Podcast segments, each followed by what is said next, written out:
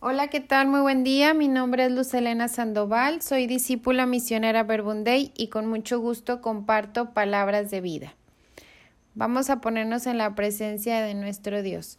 En el nombre del Padre, del Hijo, del Espíritu Santo. Amén. Gracias, papá, por la vida, por amarnos con predilección, con preferencia.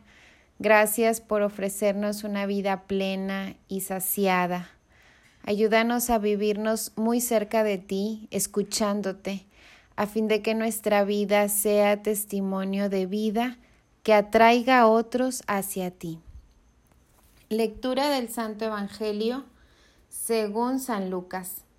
En aquel tiempo el rey Herodes se enteró de todos los prodigios que Jesús hacía y no sabía a qué atenerse, porque unos decían que Juan había resucitado, otros que había regresado Elías y otros que había vuelto a la vida uno de los antiguos profetas.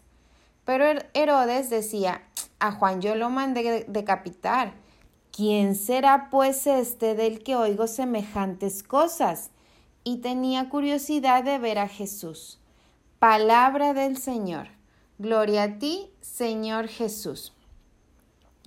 A mí me ayudaba a iniciar mi oración con unas palabras de Jaime, nuestro Jaime Bonet, el fundador de nuestra familia misionera Verbunday, que dice, como tú eres su criatura más preferida, Dios quiere estar contigo.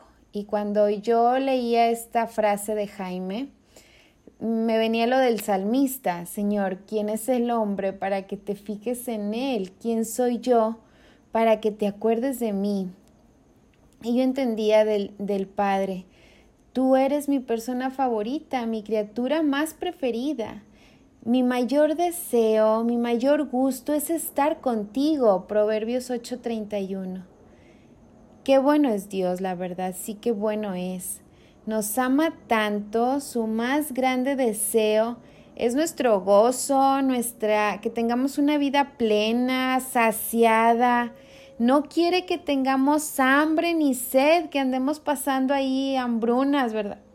Yo recuerdo hace mucho de soltera, ya hace algunos años, eh, fui a Honduras eh, de misión, estuve un mes allá de misión y también de discernimiento vocacional.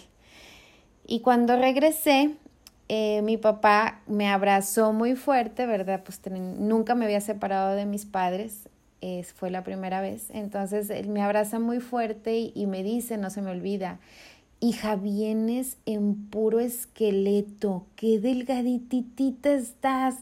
Y yo veía su mirada de hacia mí de, de, alegría al verme, pero también como una mirada de preocupación. Yo no me había dado cuenta si había adelgazado o no.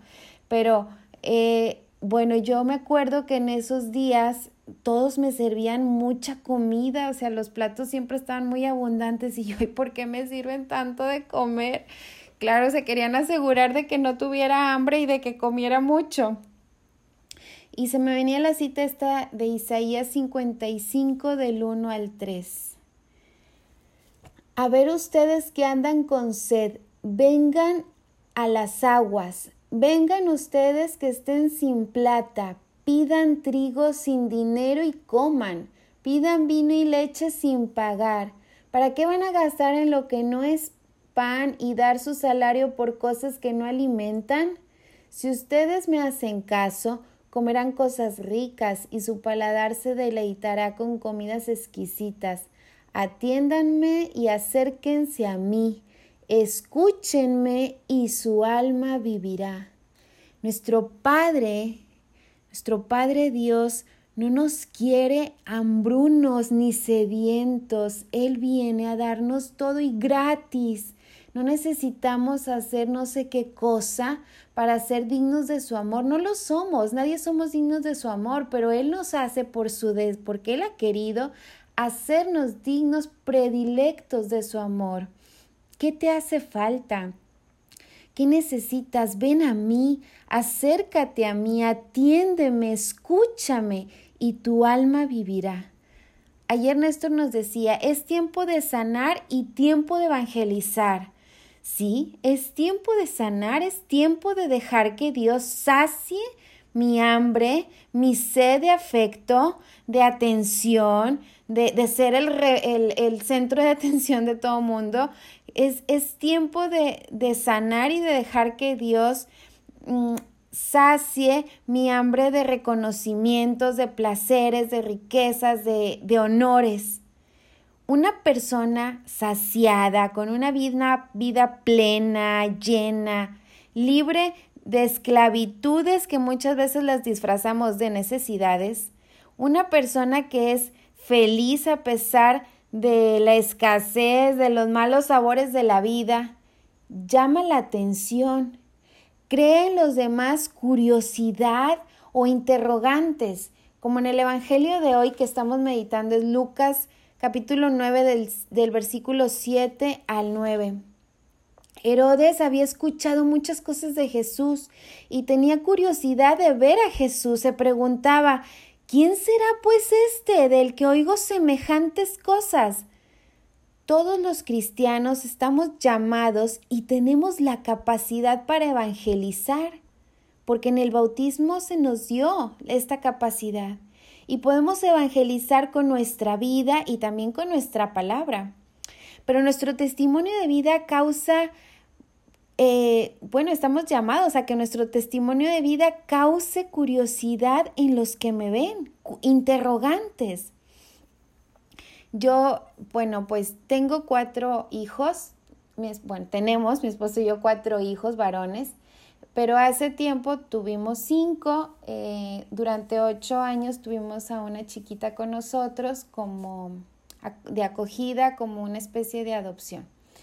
Eh, y yo recuerdo cuando estaban chiquititos mis cinco hijos, pues bueno, los tenía así como de escalerita, están como de escalerita, ¿no? Entonces yo me iba con ellos aquí a un centro comercial que está cerquita de la casa a tomarnos un helado, a caminar, a pasear. Y yo estaba con ellos en unas mesitas, este, comiéndonos unas hamburguesas. Estaban chiquillos, dos, cuatro, seis, ocho, diez, así todos, seguiditos.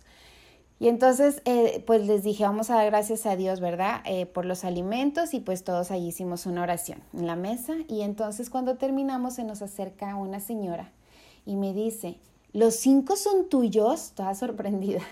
Y sí, los cinco son mis hijos.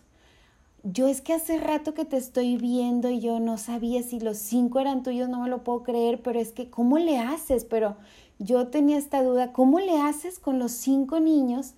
Y luego, pero ahorita que los veo que estaban haciendo una oración, eh, dije, pues ha de ser una familia religiosa. Y entonces le dije, ¿cómo le hago? Por la ayuda de Dios. Y siempre me han preguntado, ¿cómo le haces? Pues esa es mi respuesta, porque esa es la verdad. Es con la ayuda de Dios. Porque porque escucho su voz, porque le atiendo, porque estoy cerca de él, por eso es que así le hago y así es como puedo. Y mi vida ¿Causa interrogantes? Esa sería una buena pregunta que nos pudiéramos hacer el día de hoy, meditar. A ver, Señor, mi vida causa curiosidad en los demás. Quien me ve se pregunta, eh, ¿cómo le haces para sonreír cuando todo te va mal? ¿Cómo le haces para ver la vida diferente? ¿Por qué no pierdes la esperanza?